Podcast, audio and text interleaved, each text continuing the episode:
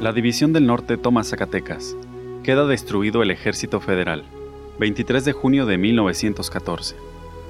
La artillería de Ángeles inició el fuego sobre los bastiones federales ubicados en los cerros. Bajo una fuerte lluvia, Villa lanzó ataques de caballería y de infantería en contra de las defensas que protegían la ciudad. Las pérdidas de Villa fueron cuantiosas, pero la artillería de Ángeles atrajo el fuego deliberadamente hacia sí misma para que las fuerzas atacantes pudieran avanzar. Alrededor de las dos y media se capturaron las cimas que dominaban la ciudad. A las cuatro de la tarde cayó el Cerro del Grillo después de un rudo y sangriento combate, y a las seis se abatió la posición de la Bufa. Los federales iniciaron su retirada en forma desorganizada. Antes dinamitaron el edificio federal que también servía de arsenal y la explosión mató a unos 300 civiles que en su mayoría eran mujeres y niños.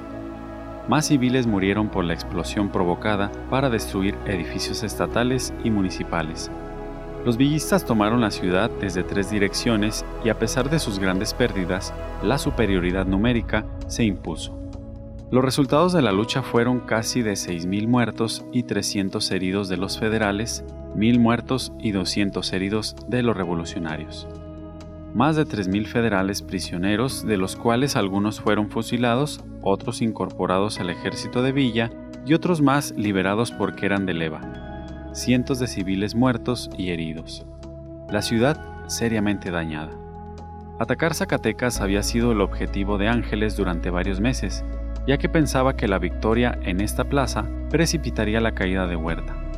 Destruido el ejército federal, ya no quedaba ni una plaza fuerte entre Villa y la Ciudad de México. Sin embargo, otra batalla seguiría, pero política, entre villistas y carrancistas, por quién tomará la capital y recibirá la rendición de Huerta. Ante el riesgo de que Villa marchara a la capital y se apoderara de ella, los generales carrancistas promoverán una conferencia en Torreón el próximo 3 de julio, para salvar las diferencias entre Carranza y Villa.